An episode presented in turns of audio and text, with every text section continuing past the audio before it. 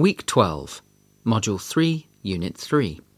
知识梳理一词汇与短语 1. Monday. two Tuesday Three, Wednesday.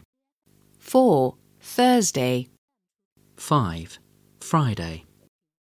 six Saturday Seven, Sunday.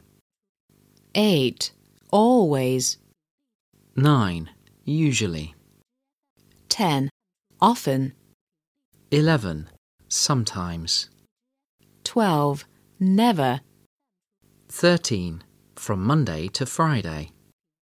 fourteen. On Monday afternoon. Fifteen, Chinese chess club. sixteen. At weekends. Seventeen, have a good time. eighteen. In the middle of 19. Clever. 20. Have music shows. 21. Have meetings. R. 1.